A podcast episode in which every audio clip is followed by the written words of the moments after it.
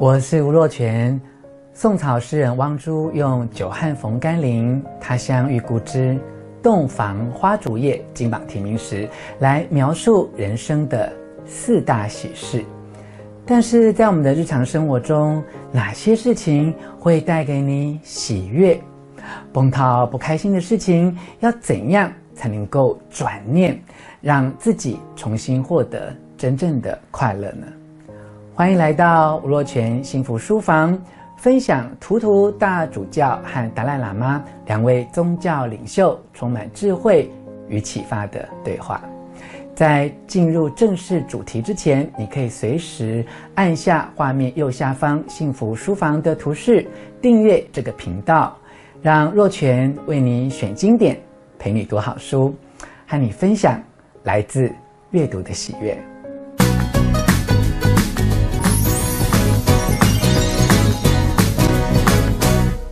一般人所认为的快乐，常常像是一只蝴蝶，有时候不经意地停驻在肩膀上。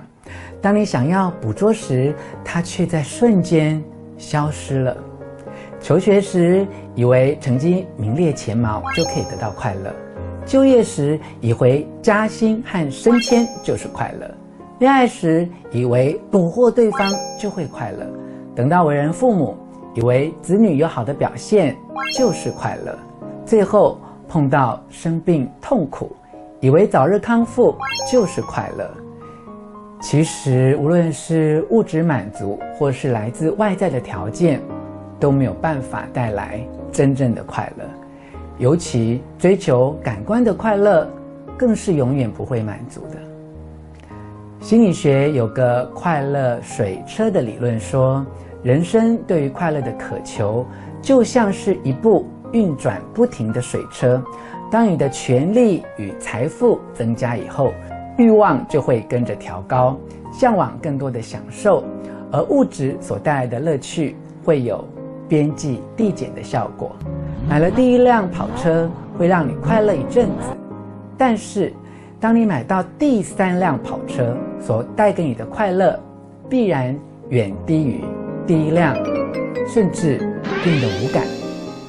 许多人会把喜悦和快乐画上等号，但是图图大主教说，喜悦比快乐大得多。人们常常觉得要靠外在的环境才能得到快乐，喜悦却不用依靠外在的条件就可以获得。而达赖喇嘛则认为，生命的目的。也就是最终的目标，就是要免除痛苦，发现喜悦。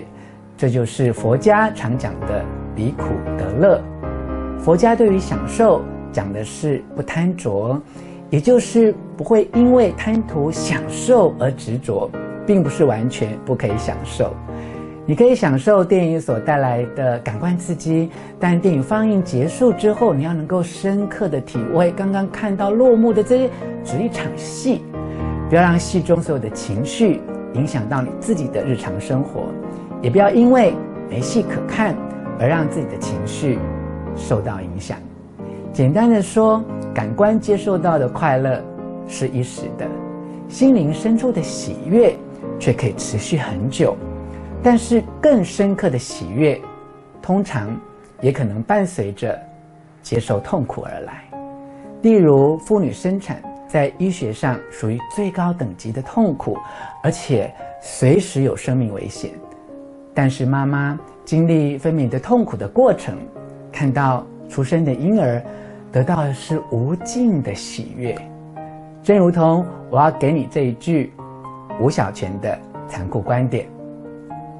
快乐只是一时的，喜悦可能随着痛苦而来，但无论身处快乐或痛苦，情绪都不会有太大的起伏。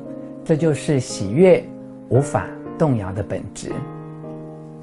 有一句话说：“痛为难免，苦是自取。”以跌倒的经验来说，跌倒难免会受伤、会痛，这是第一支箭，任何人都无法避免。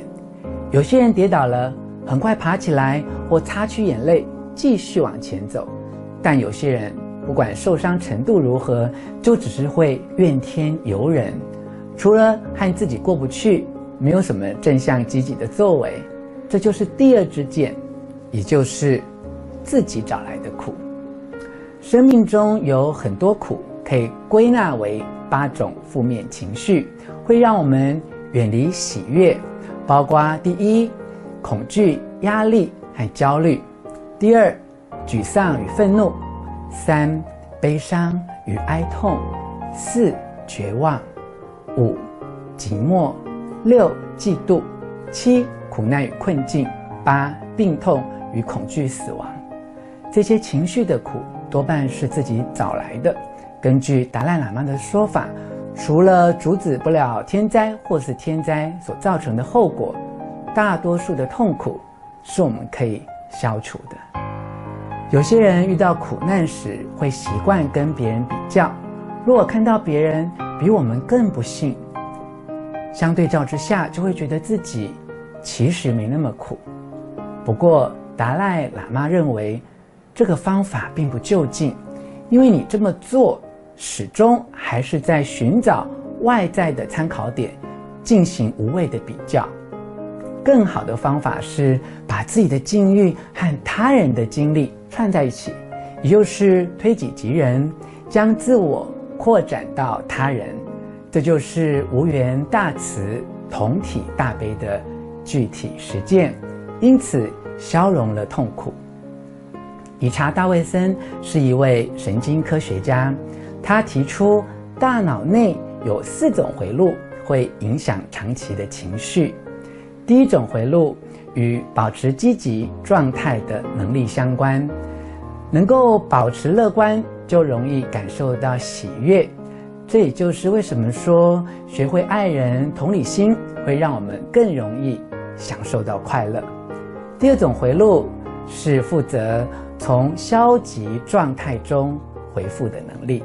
第三种回路是专注不分心的能力。这也就是为什么一般提到修行，会透过呼吸、吐纳、诵经、祈祷、静坐、观想来进行，而且会获得快乐。第四种回路是慷慨付出的能力，这是一种慈悲与爱的表现。当我们越愿意关怀别人，就能够感受到越多的喜悦。当自己感受到的喜悦越多，也就越能带给别人喜悦。而马修·里卡德在他谈论快乐的著作当中，更加高层次的喜悦状态，包括佛家四无量心，就是慈悲喜舍当中称之为喜无量的欣喜，也就是利他的念头。希望他人得到幸福与快乐，跟喜悦，一种发自内心、从深层的幸福和仁慈而产生的祥和喜悦。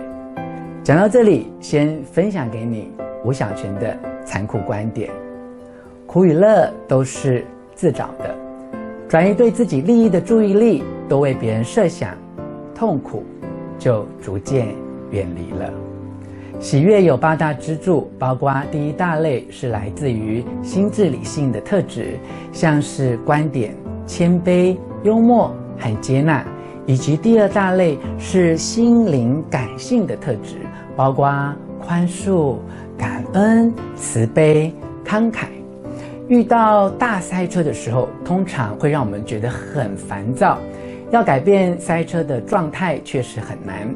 但是要改变我们对塞车的看法却相对容易，例如好奇地观察沿途的街景，或心中想着快乐的事情，就可以让自己重新获得平静。而在第一大类心智理性中的最后一项，也是最重要的一项，那就是接受人生中所有的痛苦、遗憾与美好。所谓的接受，并不是要你听天由命，而是承认目前存在的所有客观事实。举个例子来说，一般上班族来自人际互动上的痛苦，主要发生在你跟同事之间。你的同事可能是一个嫉妒心很强、多嘴又喜欢收割别人成果的猪队友。你可以选择抱怨，也可以长期的隐忍。但以上这两种态度都无法让你摆脱痛苦。正确的做法是，先接受这个事实，你的确有一个这样的同事，然后试图找出解决的办法来。相对于愤怒、憎恨、恐惧，你可以对他升起悲悯，同情他的自私跟困境。这样做也许无法立刻有效改善他对你的恶意，但你的心灵会慢慢获得平静，而让自己保持喜乐。慢慢的，或许就会改变你们之间的关系。宽恕不只是单纯谅解他人而已，也可以让自己从这一刻开始就可以享受喜悦。即使这个伤害过你的人可能剥夺了你升迁的机会、钟爱的事物，但是如果你不学习宽恕，就算他已经离开你的生活圈，而你心中还是怀着愤怒、憎恨。恐惧这些负面的情绪，都将继续残害你未来的人生。还有另外一个提醒是，即使你正在做的是一件具有正面价值的事情，你必须放下对于目标和过程的执念。不要以为你发起善念，整个世界就必须要随着你而转动，这样才能在追求目标的努力中。继续保持心情的平静，也就是所谓的静愤随缘。过度强调自我是让自己无法获得喜悦最大的障碍之一。如果凡事都以自我利益为中心，看起来好像会争取到更多，但不自觉的会招来更多的恐惧和不安全感。如果是以慈悲出发，常想着，嗯，我能够帮什么忙？即使你是在极度苦恼的时候，这样的念头都能够转化你的痛苦。就算是失恋的时候，你也要对自己慈悲，帮助自己疗伤，而不是任自己在悲苦的情海中灭顶。送上这一句吴小泉的残酷观点：报复只会让你有快感。但是绝对不会令你更快乐。宽恕很难，却可以让自己停止继续难过。慈悲与同情最大的不同在于，同情充其量只是去了解受苦的人以及他的感受，甚至很多时候会放大自己在同情这个行为上的道德感，或觉得自己很棒。而慈悲呢，除了感同身受之外，还会展开具体的行动去帮助别人。最后，请问你一个假设的问题：当你遇到车祸现场，是赶紧拍照上传网络去证明自己的存在，还是帮助被翻覆的车辆压住身体而动弹不得的受难者，尽一切的可能给予协助，降低他的恐惧和不安呢？我相信这个问题的答案可以解答你对于慈悲和同情有什么不同的疑惑了，也让我们一起勉励，成为一个有慈悲心，同时也能够拥有行动力的人。